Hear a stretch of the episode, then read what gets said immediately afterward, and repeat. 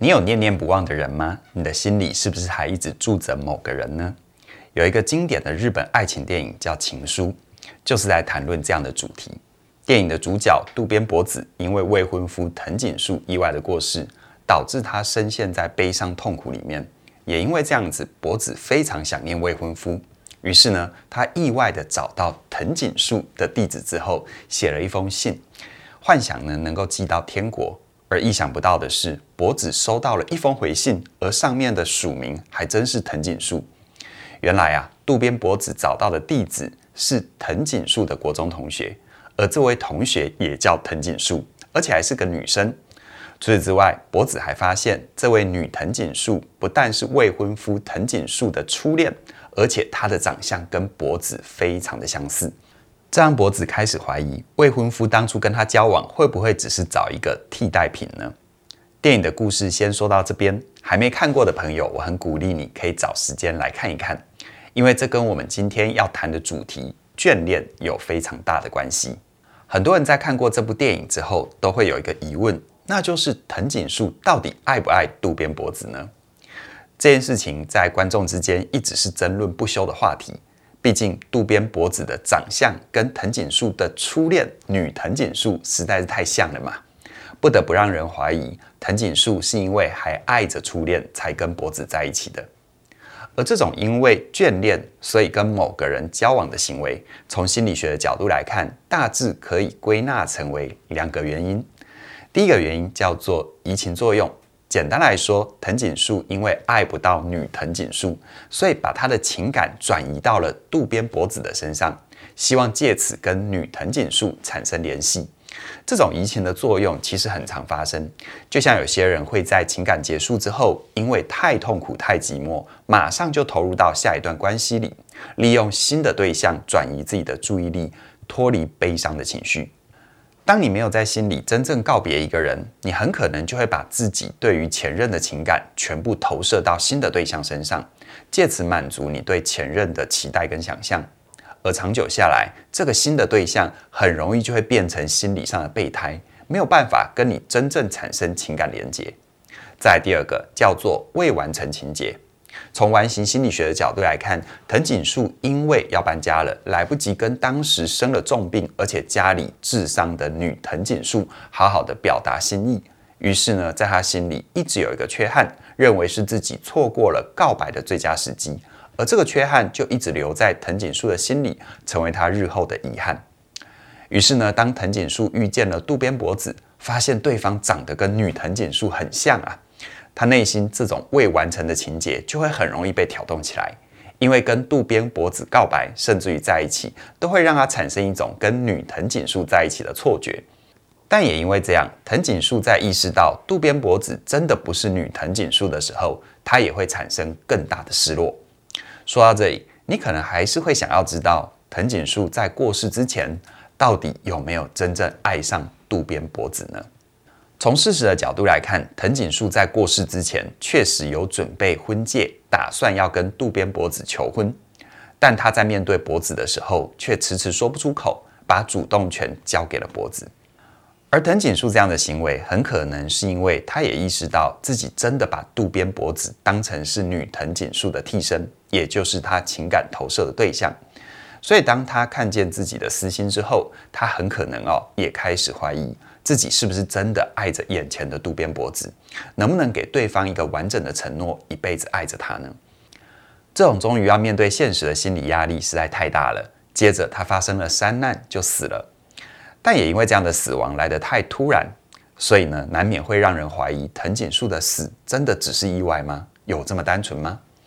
但如果我们把重点放在藤井树到底有没有真的想要求婚，有没有想要死？我们就会忽略他的内心另外一个重点，那就是他在国三的时候就被逼迫离开老家，被迫离开暗恋的对象，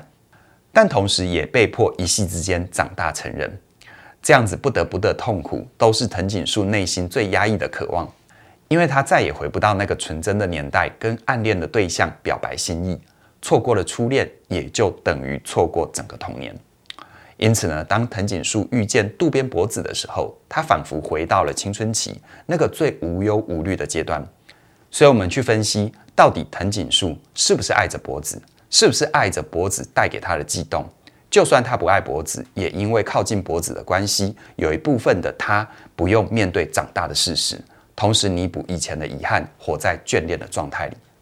而同样的，在藤井树去世之后，脖子也活在眷恋的状态里。他很想要停留在回忆，弥补过去的遗憾，远离真实的世界。换句话说，当我们眷恋一个人的时候，我们不见得是真的眷恋这个人，而是透过眷恋产生的情绪，不管是悲伤、难过还是愤怒，来逃避自己真正要面对的功课。对藤井树来说，这个功课就是接受长大的事实，承认遗憾已经发生，错过就是错过了，不会再回来的。而对渡边博子来说，一直活在悲伤里，他就不用去思考男朋友到底有没有真的爱自己，他会不会被抛弃。他的恐惧底下，渴望着一段有保证的爱，也因此，他的功课就是，无论有没有人爱他，他都能够先爱自己。如同电影结尾，博子在藤井树死掉的山谷里，对着天空大喊：“你好吗？”然后他回答：“我很好。”只有当他懂得开始对自己好，他才能够真正的放下眷恋，放下悲伤。回到你身上，如果你现在也还在眷恋某个人，或许你可以改变一下自己的视角，不要一直把目光停留在那个人身上。你可以试着拉回来，往内看，说不定你会发现自己不是真的有多想念对方，而是因为很多复杂的因素，让你在回忆里迷了路，而且越陷越深。除此之外，你还可以透过一些改变，帮助自己回到真实的世界里。比方说，你可以试着清理对方遗留下来的物品，让自己远离睹物思人的环境。替自己营造一个更当下的空间，用时间来淡化你的执着。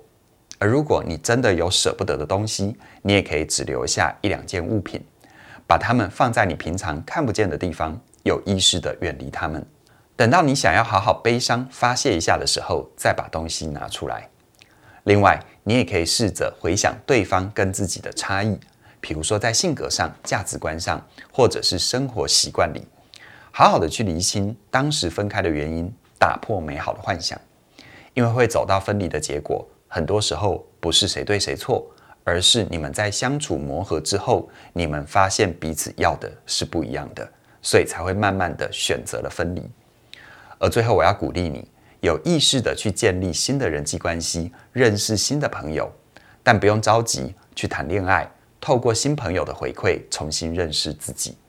创造没有对方的记忆，只要你慢慢的长出新的生活圈，你就能够看见更多的可能性。要记得哦，每一段关于爱的故事都是从你好开始的，一直到再见而结束。虽然告别的时候会让人难过，但你不必用力的忘记对方。你需要做的就是去面对真实的感受，然后好好的说再见。而我跟嘉玲老师主理的全新线上课程《好好说再见》，就是为了陪伴你穿越这样的困难。